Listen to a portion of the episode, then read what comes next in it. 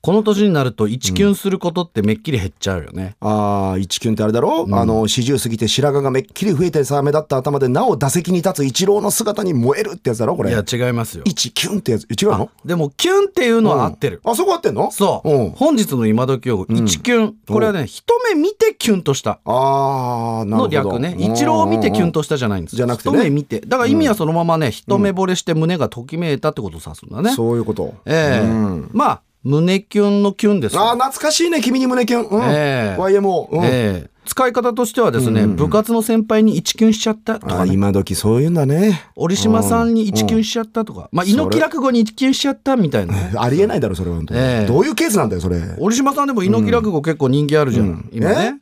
なんか一部で話題になってるらしいな、おい知ってるあの、皆さんにもちょっと聞かせてあげて。まあこれはね、あらゆる落語にアントニオ猪木さんがチャレンジしたらどういうことになるかっていうね。だから落語とアントニオ猪木を知らないと理解できないやつなんだけど、ね。プロレス知ってると思ったらあの結構面白くなれるんだけどね。ええうんちょっと長いえー腹は酒のも浜口のメイン取らずに引退するぞ悲しきバカ野郎と かね。うんまあ、枕の部分そとうかそうね。そうそう。あと、ええ猪木まんじゅう怖い。おいおいおまんじゅうい、怖いお前は一体何が怖いんだ何が怖いんだ俺は長州の力ラリアットが怖い。バカ野郎、そんなもん何も怖くないよ、バカ野郎 みたいな。うん。俺は三沢光晴のエメラルド・フロージョンが怖い。俺の前で、ババの弟子の話をするな、バカ野郎みたいなね。だから、うんそうそう一張りって一キュンみたいなとこありますよね。そうそう。下屋の山崎町を出まして、あれから、京浜東北線で乗り換えて、秋葉原から水道橋へ降りまして、1.4東京ドームに向かいま して、とかな、そういうね。小金持ちが東京ドーム行っちゃうんだね。うんそうそうこそううれ、ん小金持ち落語あるんですけど。リングの上で舌を出しているのは確かに俺だが、みたいなね。そこつ、そこついのき。そそここつついいののききね。ええもういいから、もう。抱いてる俺は一体誰なんだろうっていうね。人間不信という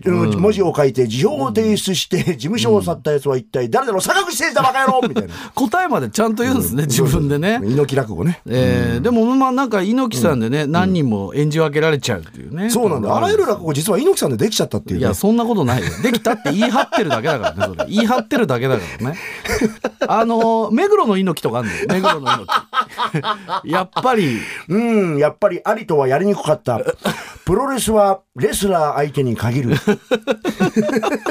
何でもできちゃうんだね。何でもできるこれ。えーというわけで、えー本日の今時用語はね、皆さん忘れてませんか、一キュンですよ。一キュンねえーうん一目見てキュンとしたの略で意味は、一目惚れして胸がときめいたことでした。プロレスファンは猪木さんに一キュンするんです。